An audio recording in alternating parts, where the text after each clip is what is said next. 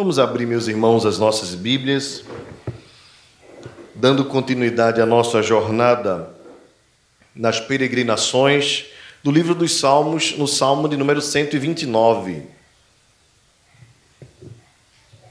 Livro dos Salmos, Salmo de número 129.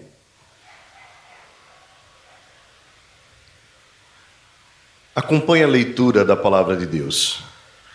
Muitas vezes me angustiaram desde a minha mocidade. Israel que o diga. Desde a minha mocidade me angustiaram, todavia não prevaleceram contra mim. Sobre o meu dorso lavraram os aradores, nele abriram longos sucos. Mas o Senhor é justo, cortou as cordas dos ímpios. Sejam envergonhados e repelidos todos os que aborrecem a Sião. Sejam como a erva dos telhados, que seca antes de florescer, com a qual não enche a mão o cefeiro, nem os braços o que ata os feixes. E também os que passam não dizem: A bênção do Senhor seja convosco. Nós vos abençoamos em nome do Senhor. Baixa sua cabeça mais uma vez, feche os seus olhos rapidamente para nós termos uma palavra breve de oração. Ó Senhor querido, nesse instante em que nós calamos para ouvir a tua voz, como necessitamos da tua graça e da tua misericórdia, Senhor. Por isso nós te pedimos, ilumina os nossos olhos, para que vejamos a beleza da tua lei, a beleza do Evangelho e do teu Filho Jesus Cristo que haja entre nós, Senhor, edificação, que saiamos daqui transformados pelo poder do Teu Espírito através da Tua palavra. Te rogamos isso porque somos totalmente dependentes de Ti, carecemos de graça. E o Senhor é bom e tem prazer em nos abençoar. Abençoe-nos, Deus, em nome de Jesus. Amém. Meus irmãos, este é mais um cântico de romagem, mais um salmo escrito para peregrinos durante as suas peregrinações das suas casas, das suas tendas, das suas tribos até Jerusalém, mais especificamente o Monte Sião. Nessa caminhada, eles tinham pelo caminho, pela jornada, vários percalços, inimigos, os salteadores, ladrões, povos estranhos que estavam ali ao redor de Jerusalém com o intuito de prejudicar o povo de Deus. Por isso esse salmo era tão importante. E nós não podemos nos esquecer que embora sejamos da paz e lutemos pela paz, vez por outra, pelo fato de nós sermos do Senhor, por termos princípios diferentes aos que este mundo tem, valores contrários ao deste mundo, muitas vezes nós somos perseguidos. Muitas vezes as pessoas não querem se aproximar de nós e mais, às vezes somos causa de escândalo para eles, até mesmo de revolta. Não sei se você viu, mas esta semana uma juíza incomodada com um culto simplesmente mandou o culto ser encerrado. E a polícia foi lá e o pastor e a esposa do pastor passaram uma hora e meia na delegacia de polícia dando esclarecimentos, e isso causou grande comoção ah, na própria cidade, no interior do Maranhão, onde cristãos de todas as denominações se reuniram para marchar em favor do evangelho e contra aquela atitude arbitrária de uma juíza. E, mas isso também causou comoção nacional, porque nós estamos percebendo um clima ah, principalmente por conta da polarização política do nosso, no nosso país, nós temos visto um clima forte contra o cristianismo e contra os cristãos. Então, se você de repente frequenta um ambiente onde há algum tipo de polarização política, isso tem se tornado ainda mais forte.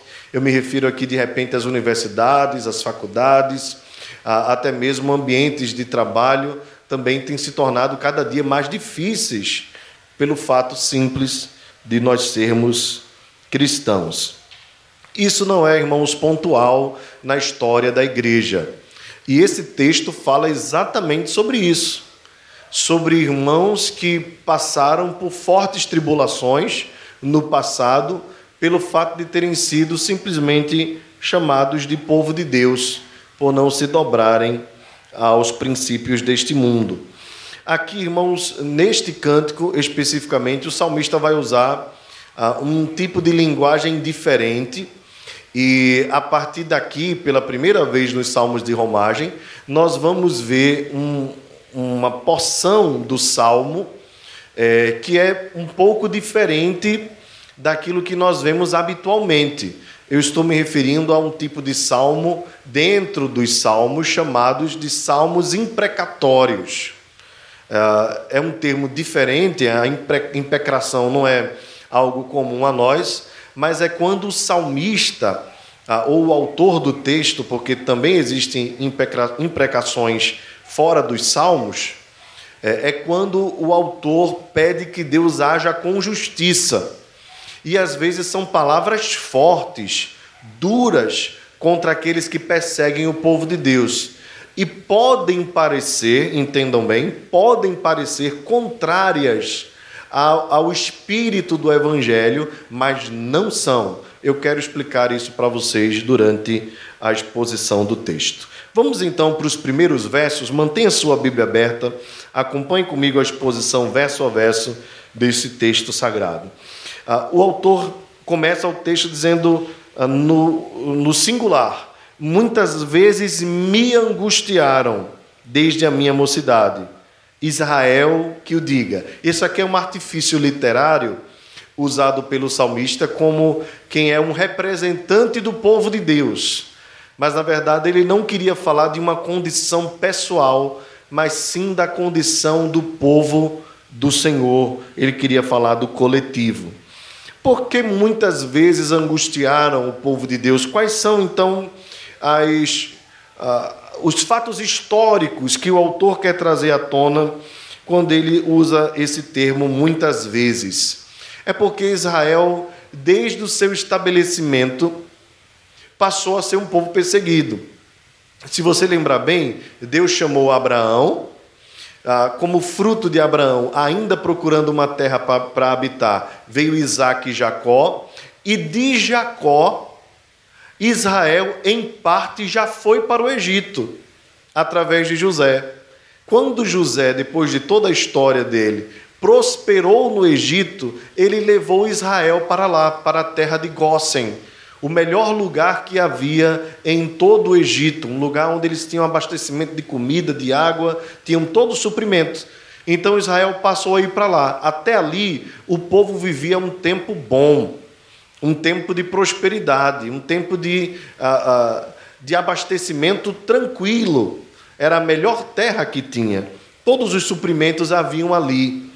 Porém, a Bíblia diz que depois que José morreu, sucedeu um novo Faraó que não conhecia José e percebeu que havia um povo entre o povo egípcio e que esse povo poderia crescer, e caso esse povo crescesse e se revoltasse contra o Egito, eles teriam grandes dificuldades em conter, embora Israel fosse um povo muito pacífico. Porém, a maldade no coração daquele faraó já havia crescido de tal forma que eles começaram a angustiar o povo de Deus com trabalhos excessivos, às vezes até mandando eles produzirem materiais que eles não poderiam produzir. E o povo de Deus foi chicoteado. O texto diz que, angustiado, o povo clamou, e o clamor do Senhor, o clamor do povo chegou até os ouvidos do Senhor. E Deus então libertou, como vocês conhecem a história, através de Moisés, depois das dez pragas, libertou o povo de Deus. Mas foi um período de muita angústia de Israel, de muito sofrimento. Talvez o, o topo, o clímax desta, deste período de sofrimento foi simplesmente o fato de Faraó ter dito: toda criança hebreia do sexo masculino menor de dois anos deve ser assassinada. Você imagina então mães tendo seus filhos retirados dos seus braços e mortos a fio de espada. Nesse período, Deus preservou uma vida, chamado Moisés, um homem chamado Moisés, que foi pego pela filha de Faraó, foi criado nos palácios e depois Deus usou para a libertação do povo de Deus. Mas observe como aquele faraó foi violento, é, semelhante a Herodes, né? que também mandou matar todas as crianças do sexo masculino, quando queria perseguir, na verdade, o futuro rei de Israel, a quem ele ainda não conhecia, mas era Jesus, que também fugiu para o Egito quando era criança. Então, as as coincidências não são, na verdade, coincidências, né? Moisés era um tipo de Cristo e Deus usou Cristo para salvar as nossas vidas, assim como no passado, através de Moisés, o povo de Deus foi salvo. Mas as angústias de Israel não pararam por aí, porque depois que eles chegaram à terra, Deus disse: os povos que estão ao redor não serão tirados. E durante um período de mais ou menos 400 anos, Israel foi perseguido pelos filisteus, pelos moabitas, pelos amorreus, pelos jebuseus, pelos heteus, pelos sírios. Algumas vezes eles ficaram até subjugados, cativos aqueles povos. Às vezes um período de 20, 30, 40 anos, 80 anos, mas as angústias e as perseguições contra Israel foram muito grandes. Depois deste período, quando entra a monarquia em Israel, nós vemos mais uma vez, através dos sírios, Israel, dos assírios, melhor dizendo, Israel sendo levado cativo, e depois de alguns anos, através dos babilônicos ou caldeus com Nabucodonosor, mais uma vez Israel sendo perseguido. Então não foram poucas as angústias, de sorte que é impossível para nós atestar de qual momento crítico o autor está se referindo. É melhor para nós acreditarmos que este salmo se refere a todas as perseguições que Israel sofreu. Por isso o autor diz assim: desde a minha mocidade. Em outras palavras, ele quer dizer assim: desde que Israel começou a ser uma nação, a angústia sempre lhe bateu a porta sempre esteve perto. Israel que o diga. Desde a minha mocidade, verso 2, me angustiaram, todavia não prevaleceram contra mim. Interessante lembrar, irmãos, que de todas as angústias que Israel passou, perseguido por outros povos, Deus a livrou, o livrou de todas. De todas as tribulações, Israel foi livre, ainda que não saindo ileso, ainda que saindo arranhado, ainda que saindo ferido, machucado, mas o povo de Deus foi liberto de todas as suas tribulações. Por quê, irmãos? Porque Deus concedeu a sua palavra. Deus disse a Moisés: Este é o meu povo e eu serei o seu Deus. Deus disse a Moisés: Eu estarei convosco. Por isso, Moisés, mesmo quando estava na jornada com um povo teimoso, Moisés perseverou, porque sabia que Deus tinha um propósito com aquele povo. E esse povo, esse Israel, é a igreja. E se nós formos falar aqui, como nós falamos no Antigo Testamento, desde o Novo Testamento até os dias de hoje, todas as perseguições que a igreja do Senhor passou e continua viva, continua ativa, continua forte, continua sobrevivente, nós passaremos aqui a madrugada toda. Porque mesmo agora, quando nós estamos aqui, sofrendo algum tipo, aqui no Brasil, algum tipo de perseguição ideológica, velada, né, semelhante àquela paz armada né, que nós vimos ah, no, no, final dos anos 70, né, com a Guerra Fria e tudo mais, nós hoje temos uma, uma perseguição não velada contra cristãos na Nigéria, na China, em alguns locais no interior do México. A, a, o México entrou na lista dos países que perseguem cristãos. Então, está mais perto de nós do que nós imaginamos. Não sei se você já já assistiu, mas há um filme bem polêmico. É, o título dele é Redenção em, em português. É, eu esqueci o título em inglês, mas não é a, a, mesma palavra. Mas conta a história do pastor Metralhadoras. Quem, quem já ouviu, quem já viu essa história, e eu não conhecia particularmente, e, e a história no final se revela que é uma história real e mostra fotos e tudo mais.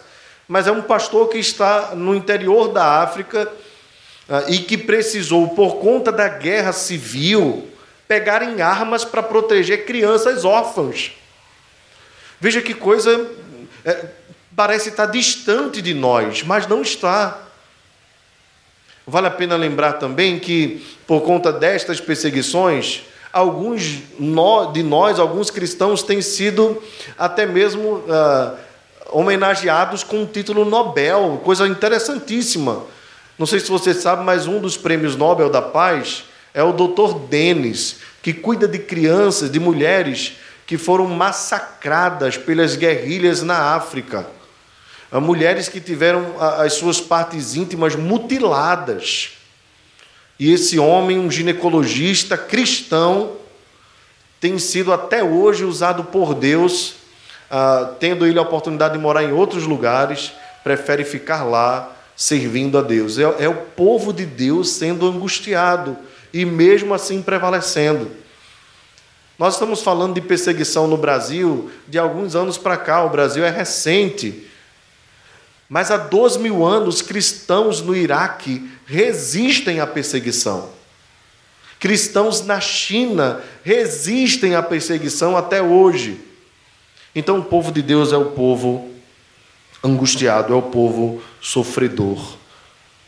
Por isso o texto diz assim: desde a minha mocidade. Se nós aplicarmos isso à história da igreja, nós podemos dizer: desde quando Abraão saiu da sua terra até os dias de hoje, os inimigos nos angustiam, mas não prevalecem contra nós, porque as portas do inferno, promessa de Jesus, não prevalecerão contra a igreja do Senhor, e nós permaneceremos firmes. Observe agora a dureza como os inimigos perseguem o povo de Deus. O texto diz no verso 3: Sobre o nosso dorso lavraram os aradores, nele abriram longos sucos.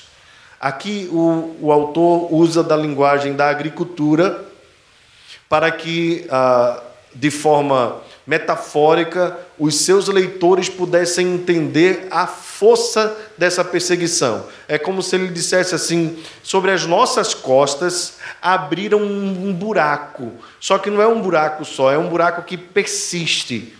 Como o arador pega o arado, você deve lembrar daquela figura uh, antiga, né, quando se botava um boi ao lado do outro e o arado ia no meio, rasgando a terra assim e abrindo um, uma perfuração constante, onde depois seria colocadas sementes. Aquele rasgar da terra era algo tão pesado que, via de regra, se fazia com dois bois que pudessem ser raçudos, né? Para poder suportar o peso do arado. É como se ele dissesse assim: nas, nas nossas costas abriram um buraco enorme, onde eles queriam plantar as suas sementes malignas. Assim fizeram os homens contra o povo de Deus. E foi muito duro, de fato, irmãos, muito duro, o, a muito dura a perseguição contra o povo de Deus na história. Eu falei do que Faraó fez, matando as crianças de 0 a 2 anos, a, a mesma coisa que Herodes fez. Mas nós podemos lembrar também do que aconteceu com o, as mulheres e as crianças no tempo do profeta Jeremias quando Nabucodonosor invadiu a terra. Só para você ter uma ideia, ele matou na frente do rei, Zedequias, os seus filhos, levando, quando os levaram cativos na frente do rei, e ainda disse para o rei: a última coisa que você verá será isso. E duas pedras queimando de fogo foram colocadas nos olhos do rei, e o rei não viu mais nada a partir daquele dia. A terra de Israel era terra de tristeza, de lamento, de desolação, terras, terras de assovios, como eles dizem. Havia disputa por resto de comida. Para você ter uma ideia de, da, talvez uma das cenas mais terríveis do livro das Lamentações, diz que depois deles terem sitiado o povo de Deus durante tantos anos, de não haver mais abastecimento de comida, de água e das demais coisas, chegou-se ao ponto de mães comerem os seus próprios filhos. Eu não sei se você já assistiu aquele filme lá dos anos 90, Vivos, né? Que conta a história de, de jovens que caíram lá no, no Chile, nos Andes, né? e tiveram depois que, para sobreviver, comer os corpos dos seus amigos. É né? uma coisa que a gente nem imagina. Mas para sobreviver, a mãe comer o seu próprio filho é uma cena de grande lamento, talvez a coisa mais horrível que nós poderíamos pensar. Mas Israel chegou a esse ponto. Tamanha foi a dor que foi aberta no coração do povo de Deus. Meus irmãos, eu estou contando todas essas tragédias apenas para que uh, você atente para o sentimento do salmista. É isso que ele está dizendo. Fizeram contra nós coisas absurdas as mulheres estupradas, as crianças degoladas, os homens sendo mortos. No verso 4 ele diz: Mas o Senhor é justo, cortou a corda ou as cordas dos ímpios. Sempre Deus agiu. No momento devido, com a força devida, Deus sempre agiu. Se Faraó perseguiu o povo de Deus, Deus depois perseguiu Faraó e os humilhou, matando Faraó, os seus cavalos e os seus cavaleiros no mar onde Israel passou a pé enxuto pouco tempo antes. Deus também fez com que Roma fosse destruída pelos bárbaros algum tempo depois de terem matado o Salvador do mundo. Deus também fez com que os caldeus morressem através do reino Medo-Persa, e os Medo-Persas ah, também morressem depois através do governo dos gregos. A verdade, irmãos, é que quando um povo se estabelece contra o povo de Deus para praticar a maldade, Deus não deixará impune haverá um momento em que Deus agirá com grande rigor. Quando o profeta Abacuque olhava para o povo de Deus e via as injustiças no meio de Israel, ele clamou, dizendo: Até quando, Senhor? Depois de algum tempo, Deus levantou os caldeus. Então, o profeta ficou achando estranha aquela atitude de Deus, porque ele diz assim: Senhor, se o povo já está vivendo em pecado, eu te peço uma providência contra a maldade do próprio povo de Deus. Tu mandas um povo ímpio, pior do que eles, para virem. E Deus diz: ai do povo de Deus, mas ai também daqueles que se levantam contra o povo de Deus. Às vezes nós não, não entendemos o caminho de Deus, mas Ele é justo em todos os seus caminhos. Mesmo aquele povo maldoso continuava sendo o povo de Deus. Deus usou Nabucodonosor, os caldeus, a Babilônia, para ser o seu açoite contra o povo de Deus. Mas jamais deixou de açoitar aqueles que açoitavam o povo de Deus. Deus é justo e ele fará sempre justiça. Ele vai cortar a corda dos ímpios. Aqui é a ideia de que os ímpios amarravam o povo de Deus, mas haveria um dia que Deus iria cortar as cordas dos ímpios. O verso 5 ele diz: agora é uma oração. É, é a partir daqui que começam as imprecações. Ele diz: Sejam envergonhados e repelidos todos os que aborrecem a Sião. Sião aqui, lembre sempre, é um símbolo de Cristo e da igreja. Na antiga aliança era símbolo do povo de Deus era, era o local onde o templo estava estabelecido. Então Deus diz, uh, o, o salmista diz: sejam envergonhados e repelidos, afastados, todos os que aborrecem a Sião, todos os que odeiam a Sião, todos aqueles que desejam mal ao povo de Deus, sejam envergonhados porque Deus é justo. Meus irmãos, é nisso aqui que nós precisamos aprender a descansar em Deus. O Salmo 37 vai nos ensinar muito a respeito disso. Quando os ímpios se levantam contra nós, quando eles querem o mal contra nós, a Bíblia diz: descansa no Senhor e espera nele. Não reaja como eles, porque os mansos são aqueles que herdarão a terra. Simplesmente ele fará a tua justiça sobressair como o sol ao meio-dia, o teu direito também como a luz. Simplesmente descansa no Senhor, porque Ele trará vergonha àqueles que perseguem o povo de Deus. Eu estava assistindo um dia desse, durante o, o período que fiquei ah, em casa, enclausurado, assistindo um filme desses ah, que aquela produção americana tem colocado, né? São filmes maravilhosos, é, corajosos, Deus não está morto. É, um deles, eu não lembro exatamente qual é, não sei se é corajosos, uh, mas é um ou é Homens de Coragem, mas é um onde ele coloca o, o protagonista é, como alguém que tinha furtado um dinheiro dos remédios. Não sei se vocês lembram desse filme. Ele furta o dinheiro dos remédios, ele estava distante de Deus. Ah, eu acho que é ponto de decisão, não sei. Hã? Quarto de Guerra? Ótimo, bem lembrado. Excelente filme, Quarto de Guerra. Quem não assistiu, assista. Acho que está na Netflix, não sei se está no, na Amazon Prime, mas é excelente Quarto de Guerra. E ele furta, eu estou dando spoiler, né? Mas tem gente que gosta, tem gente que não gosta, né? Se você não gosta, Aí você fala, não, não, não, tenta enganar aqui o que eu estou falando.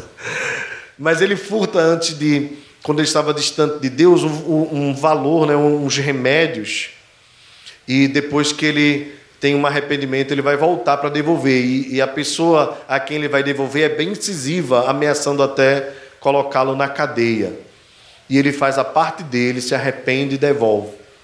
Algum tempo depois, ele está passando com a sua família e o rapaz está lá com um pneu furado e aquele homem que tinha feito mal àquela empresa da, daquele dono, né, daquele proprietário, vai lá e suja as suas mãos trocando o pneu dele. E aquilo ali trouxe vergonha àquele homem. Eu lembrei dessa cena porque o texto nos diz assim: sejam envergonhados aqueles que aborrecem o nome do Senhor o povo de Deus. Sabe o que a Bíblia diz sobre isso, irmãos? Se o teu inimigo tiver fome, dá-lhe de comer. Se tiver sede, dá-lhe de beber. Porque fazendo isso, amontoarás brasas vivas sobre a sua cabeça. Mas não, ah, não, não, é, é, não faça o bem com o mal, mas use o mal, ah, faça o bem mesmo aquele que te faz mal não te deixes vencer pelo mal, melhor dizendo, mas vença o mal com o bem. Esse é um princípio, irmãos, que é contracultural. É só o cristianismo que traz isso. Porque, na verdade, na nossa sociedade hoje, violenta do jeito que é, as pessoas querem reagir à mesma altura. E não fale só da sociedade, vamos pensar um pouco comigo sobre até mesmo dentro de casa, quando nós começamos a discutir com o nosso cônjuge. Às vezes nós começamos a discutir um assunto, dois minutos depois nós não sabemos nem mais qual é o assunto e nós só queremos falar contra o outro, vencer na argumentação, no grito. A Bíblia diz: não te deixes vencer com o mal, mas vença o mal com o bem. Sejam envergonhados e repelidos todos os que aborrecem a Sião. O verso 6, ele continua neste mesmo sentido da oração, dizendo: Sejam como a erva dos telhados, aqui é fortíssimo, que seca antes de florescer. É lógico que a erva, como qualquer planta, ela precisa da terra para poder crescer. Quando ela cresce no telhado, você sabe que ela vai crescer por um pouco tempo, porque ela não vai ter nutriente suficiente para continuar crescendo. O que o salmista está dizendo é que seja breve a vida de pessoas que aborrecem, que odeiam o povo de Deus. É aqui que eu quero ah, deixar você tranquilo. Este salmo é inspirado por Deus. E este não é um sentimento de vingança pessoal. Entenda bem. Os salmos imprecatórios, eles não são e não devem ser usados como uma atitude de vingança pessoal. No sentido da vingança pessoal, o nosso sentimento deve ser esse que eu falei agora há pouco. Não te deixes vencer com o mal, mas vence o mal com o bem. Foi assim que Jó fez contra os seus amigos, para com os seus amigos. Quando os seus amigos começaram a acusá-lo de coisas que ele não fez, Jó orou por eles, abençoando a vida deles. Mas aqui, irmãos, observem que está contra Sião, contra a igreja de Deus. Aqui é quando o povo do mal se levanta contra o coletivo da igreja de Deus. Quando é uma perseguição ideológica forte que redunda em ações práticas contra a igreja, como aquela que eu falei na introdução da mensagem. Uma juíza simplesmente se achando incomodada pelo suposto barulho, coisa desse tipo, mandar prender um pastor. Você já imaginou uma coisa dessa?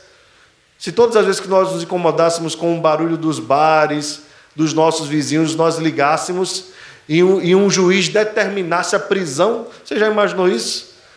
A gente é tão ciente que nem liga mais para a polícia, porque não adianta quando acontecem essas coisas.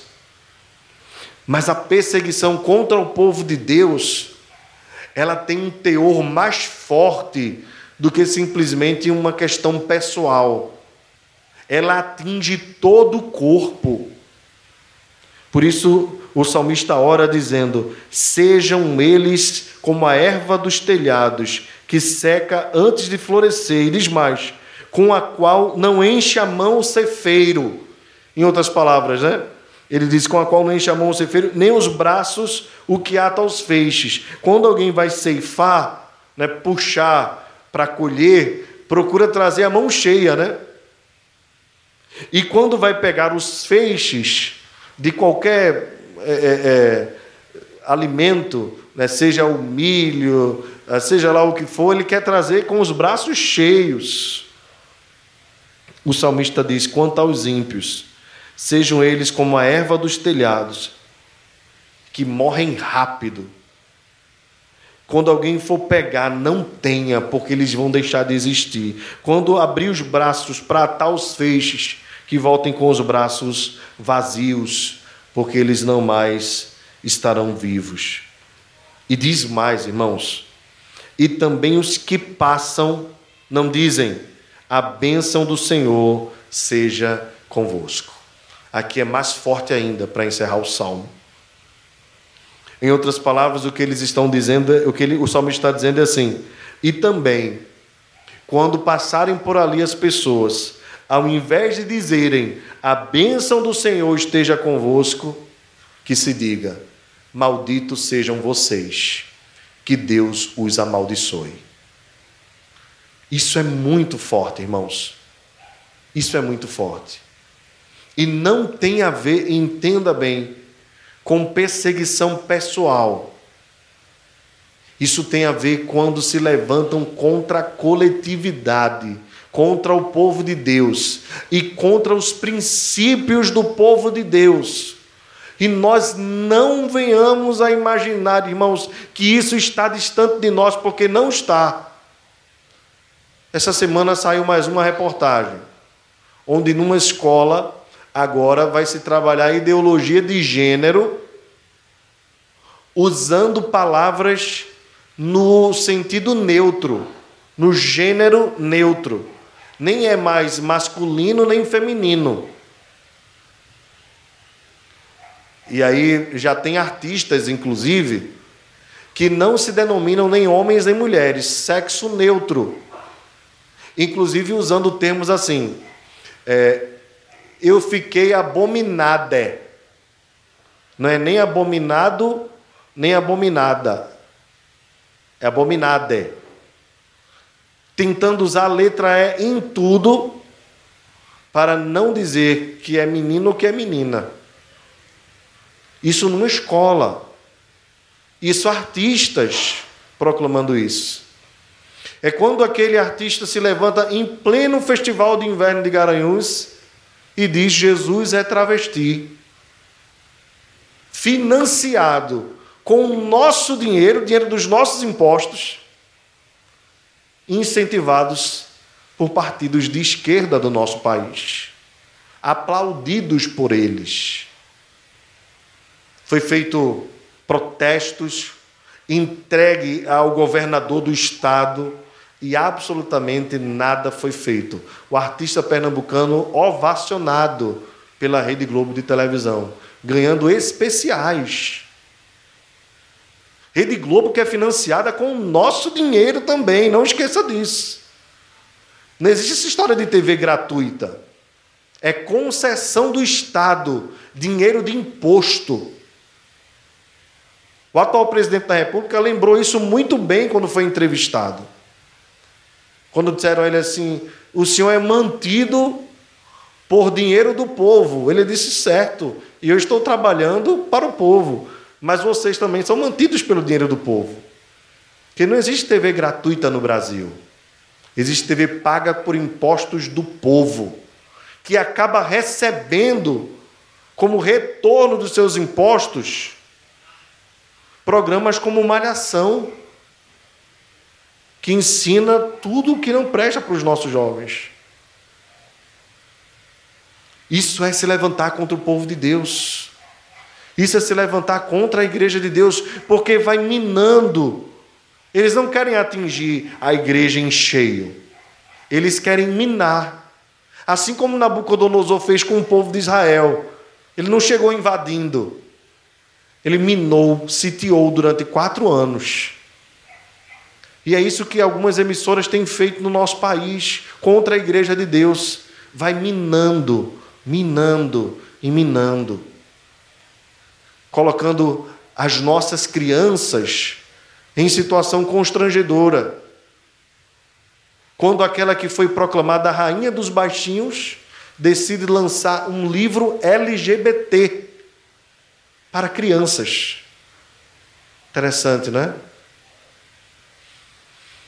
Esse mesmo grupo que se revolta quando qualquer animal é maltratado, nós também não gostamos de maltratar os animais de jeito nenhum. Eu tenho um cachorro em casa mas não se revolta com pedofilia e com incentivo à sexualidade das crianças, que são nossas.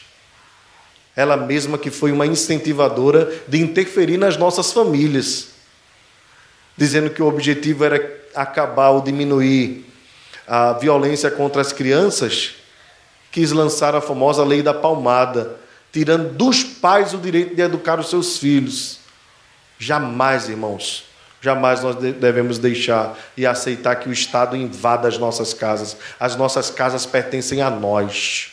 A nós. Nós é quem educamos. Lembro também a todos aqueles que trabalham com educação na igreja. Lembre bem, você tem um papel fundamental onde você está, no local onde Deus colocou. Seja um instrumento de Deus na promoção do bem, na promoção da verdade. Lute por isso, porque infelizmente a batalha é muito dura. E infelizmente, ainda digo mais, muitos cristãos estão adormecidos, não conseguem enxergar o que está acontecendo. Estão como se estivessem dormentes. Alguns acreditam que o que eu estou falando aqui é até exagero, é conspiração. Talvez falte um toque de realidade. A coisa está mais perto de nós do que nós imaginamos, irmãos. Aparelharam as universidades. Aparelharam as universidades de tal forma que algumas até hoje não reabriram. Algumas até hoje não reabriram. Porque os professores estão dizendo, de universidades, estão dizendo que estão preocupados para que os alunos não sejam contaminados com o vírus como se marmanjos velhos fossem crianças que não sabem que não podem colocar a mão na boca nem no olho. Estes mesmos professores estão aproveitando para viajar, recebendo em dia os seus salários pagos com dinheiro público. E nós, como igreja do Senhor, irmãos, tivemos hoje a oportunidade de mudar um pouco isso. Buscando, logicamente, não votar num Messias, mas votar em alguém que possa colaborar para com a nação. Que Deus tenha misericórdia do nosso país. E aqueles que perseguem a igreja de Deus sejam envergonhados mesmo. Recebam do Senhor a paga. Agora, quanto à igreja do Senhor, o salmista encerra dizendo: Nós vos abençoamos em nome do Senhor. Amém. A nós nos resta a bênção do Senhor. Seja Deus gracioso para conosco. Seja Deus gracioso para conosco e nos abençoe. E faça resplandecer sobre nós o rosto, para que se veja na terra a sua glória e em todas as nações a sua majestade. Abençoe-nos, Deus, e todos os confins da terra o temerão. A terra deu seu fruto, e Deus, o nosso Deus, nos abençoa. Quando eles se levantarem contra nós, quando eles pensarem que prevaleceram contra nós, o Senhor virá com a sua forte mão e cordará, cortará o laço dos ímpios, e nós prevaleceremos porque as portas do inferno não prevalecerão contra a igreja de Deus. Meus irmãos, eu queria encerrar, primeiramente, observando com você que este salmo nos mostra claramente é, quem é o objetivo maior, o sentido maior deste salmo. É o próprio Senhor Jesus. Ele foi angustiado desde a sua mocidade. O Senhor Jesus não teve paz nem quando estava no ventre da sua mãe. Nem quando estava no ventre. Ela precisou fugir para o Egito. Depois levantaram forte perseguição quando ela foi para Belém. O Senhor Jesus não teve paz nem para nascer num lugar decente. Ele foi colocado em meio aos animais num lugar simples, ele sendo o rei dos reis, irmãos, o senhor dos senhores, ele sendo o dono de tudo. A Bíblia diz que Maria e José procuraram hospedaria e nenhuma foi dada a ele. Ele que merecia a cobertura do melhor hotel do mundo, com vista para o melhor cenário do mundo nasceu num lugar onde os animais faziam cocô e xixi, num lugar humilde, sendo ele o Rei dos Reis, o Senhor dos Senhores. Muitas vezes angustiaram o nosso Salvador. Quando Herodes mandou matar todas as crianças, tentaram angustiar o nosso Salvador. Quando ele, simples e humilde, foi morar num lugar como Nazaré, e ali viveu a sua vida, trabalhou. A sua angústia aumentou ainda mais quando ele foi batizado por João e iniciou o seu ministério. Tal foi a sua angústia que nem mesmo os seus irmãos creram nele e o desprezaram. Alguns disseram assim: pode vir de Nazaré alguma coisa que preste? Se referindo ao próprio Salvador do mundo, ao Criador de todas as coisas. Muitas vezes angustiaram o nosso Salvador. Quando ele intentava o bem, as pessoas levavam a mal. Quando ele curava, chegaram a dizer que ele fazia com o poder de Satanás, de Belzebu, o maior dos demônios. E ele só queria fazer o bem intentaram mal contra o nosso Senhor. Ele foi humilhado, ele foi perseguido, tentaram colocá-lo contra a lei de Moisés, intentaram mal contra ele na festa dos tabernáculos, ele precisou sair fugido. O próprio Senhor, quando o prenderam, naquele momento no Getsemane, quando ele estava em grande angústia, não sendo ele merecedor de passar por aquilo, ele rogando ao Pai: Pai, se possível for, afasta de mim este cálice de sofrimento, contudo seja feita a tua vontade. A Bíblia diz que ele estava em grande angústia, muitas vezes angustiaram o nosso Salvador. Pegaram e o lançaram no pátio para ser açoitado, humilhado, cuspido, escarnecido, zombado Antes da sua morte, passou um bom tempo com fome, com sede.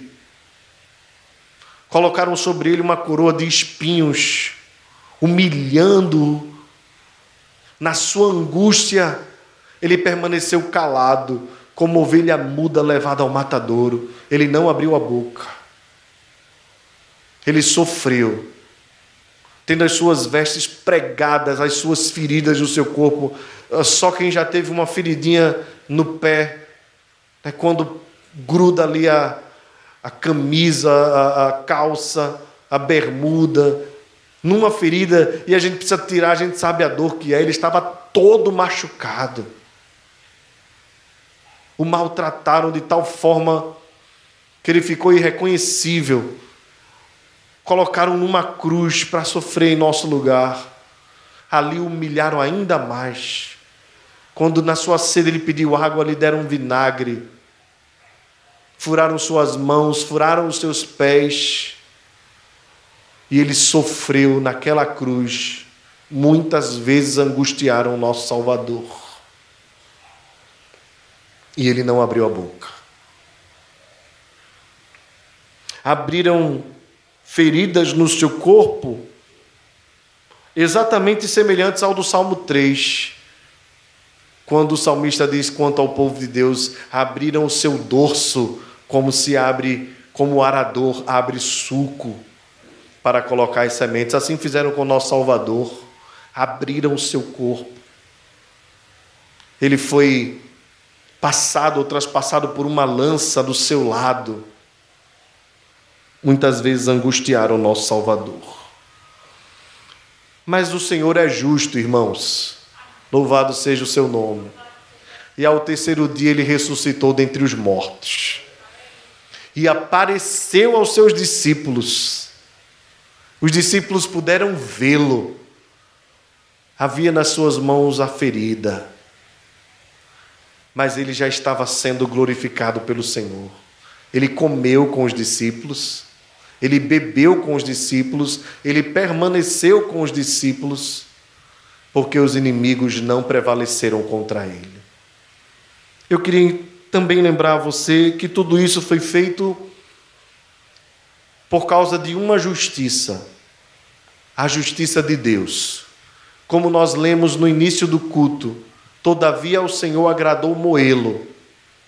Foi o próprio Pai quem fez o filho moer, quem fez Jesus sofrer daquele jeito para que através da obra de Cristo, da sua morte, nós pudéssemos ser salvos.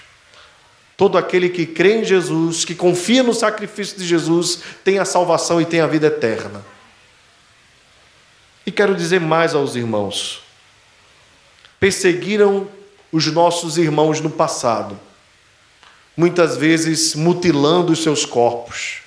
Alguns desses irmãos foram jogados nas arenas para serem comidos pelos leões. E se o Império Romano pensava que havia prevalecido contra o povo de Deus, se enganou. Enganou em dois aspectos. Quanto mais perseguia a igreja, mais a igreja crescia. E se eles pensam que prevaleceram matando os corpos daqueles crentes, nem imaginam que no grande dia do Senhor, aqueles crentes vão receber corpos novos, serão ressuscitados pelo Senhor nós temos alguns inimigos também nos nossos dias. Satanás. Satanás pensa que vai prevalecer contra nós, mas ele já é derrotado em nome de Jesus. Todas as maldades que ele pode plantar contra nós, ele já é derrotado. Seja qual for a forma como eu e você iremos morrer, a morte também já foi derrotada. Por isso a Bíblia diz: Ó oh morte, onde está a tua vitória? Em canto nenhum, porque Cristo venceu a morte. Covid-19, seja qual for o tipo de doença, ou até mesmo velhice, nem mesmo a velhice prevalecerá contra nós. Porque o nosso corpo volta para o pó, mas não é derrota, é vitória. Quando nós voltamos ao pó, nós voltamos à nossa essência e receberemos de Deus um novo corpo incorruptível, onde o pecado não entra, onde a doença não entra, onde a maldade não entra, e viveremos eternamente com corpos novos, perfeitos, glorificando o nome do nosso Senhor e Salvador Jesus Cristo. Por isso, irmãos, não prevalecerão contra nós nem os homens que nos perseguem, nem Satanás que tenta afastar a nossa alma de Deus, nem a morte, nem a doença ou qualquer mazela deste mundo prevalecerá contra o povo de Deus porque Deus é justo e já aplicou a sua justiça no seu Filho Jesus, que carregou sobre si todas as nossas dores para que nós recebêssemos vida e vida eterna. E todo aquele que crê no Senhor será salvo e viverá eternamente. Por isso, glorifique a Deus, exalte o nome de Deus, ainda que o nosso corpo sofra nesta vida, nós receberemos corpos novos e viveremos eternamente junto a Deus. E nada e ninguém poderá nos afastar do amor de Jesus Cristo, nosso Senhor. Vamos ficar de pé, irmãos, e orar, agradecendo a Deus por estas verdades. Pai querido, muito obrigado porque as portas do inferno não prevalecerão contra a igreja do Senhor. Muito obrigado, porque a nossa vida está guardada em tuas mãos. Obrigado, Senhor, porque nós temos a certeza de que nem a morte, nem a vida, nada poderá nos afastar do teu amor. Somos teus, tua possessão, tua posse. Toma-nos em tuas mãos. Ó Deus, obrigado, porque o Senhor é justo. Obrigado, porque o Senhor cortará a corda dos ímpios e nós prevaleceremos em nome do Senhor. Ó Deus, toma conta do nosso país, toma conta da igreja do Senhor neste país, que sejamos uma bênção para esta nação e que essa nação seja transformada pelo poder do teu amor. Nós te rogamos as tuas bênçãos mais uma vez, em nome de Jesus. Amém.